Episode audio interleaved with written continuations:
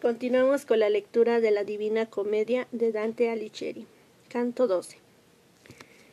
El sitio por donde hubimos de bajar era un paraje alpestre, y tal a causa del que allí se hallaba, que todas las miradas se apartarían de él con horror, como aquellas ruinas cuyo flanco azota el río Adigio, más acá del Trento, producidas por un terremoto o por falta de base, que desde la cima del monte de donde cayeron hasta la llanura, presentan la roca tan hendida que ningún paso hallaría el que estuviese sobre ellas. Así era la bajada de aquel precipicio, y en el borde de la entreabierta cima estaba tendido el monstruo aprobio de Creta, que fue concebido en una falsa vaca. Cuando nos vio, se mordió a sí mismo, como enloquecido por la ira, y mi sabio guía gritó entonces ¿Por ventura crees que esté aquí el rey de Atenas que allá arriba en el mundo te dio muerte? Aléjate, monstruo, que éste no viene amaestrado por tu hermana, sino con el objeto de contemplar vuestras penas.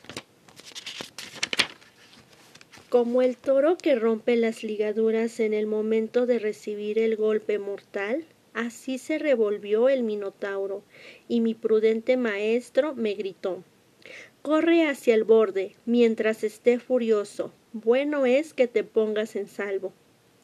Nos encaminamos por aquel derrumbamiento de piedras que oscilaban por primera vez bajo el peso de mi cuerpo. Iba yo pensativo, por lo cual me dijo ¿Acaso piensas en estas ruinas, defendidas por aquella ira bestial que he disipado?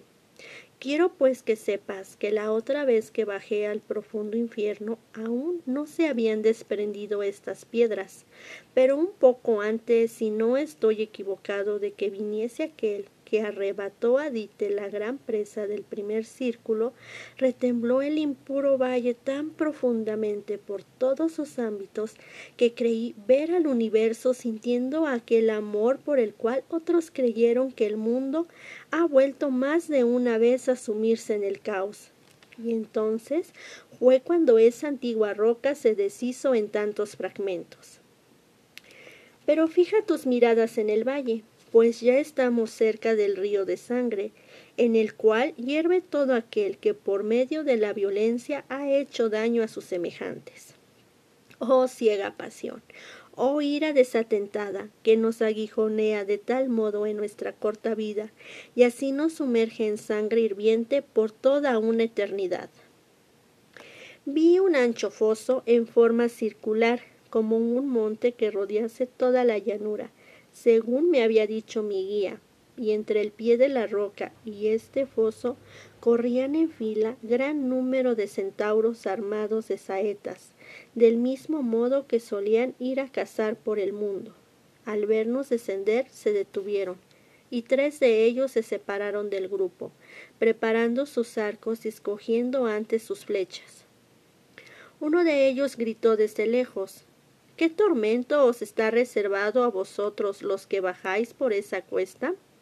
Decidlo desde donde estáis, porque si no, disparo mi arco. Mi maestro le respondió Contestaremos a Quirón cuando estemos cerca. Tus deseos fueron siempre, por desgracia, demasiado impetuosos.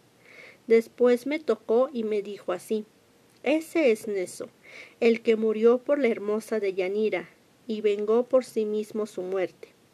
El del medio, que inclina la cabeza sobre el pecho, es el gran Quirón, que educó a Aquiles. El otro es el irascible Folo. Alrededor del foso van a millares, atravesando con sus flechas a toda alma que sale de la sangre, más de lo que le permiten sus culpas. Nos fuimos aproximando a aquellos ágiles monstruos.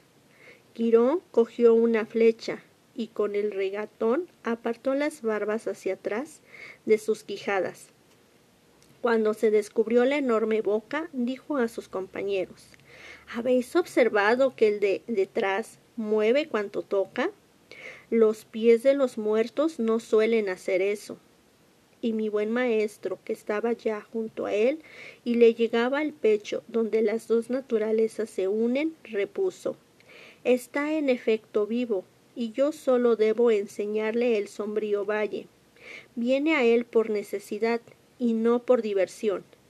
La que me ha encomendado este nuevo oficio ha cesado por un momento de cantar aleluya. No es él un ladrón, ni yo un alma criminal, pero por aquella virtud que dirige mis pasos en un camino tan salvaje, cédeme uno de los tuyos, para que nos acompañe, que nos indique un punto variable y lleve a éste sobre su grupa, pues no es espíritu que vaya por el aire. Quirón se volvió hacia la derecha y dijo a Neso, Ve, guíales, y si tropiezan con algún grupo de los nuestros, haz que les abran paso.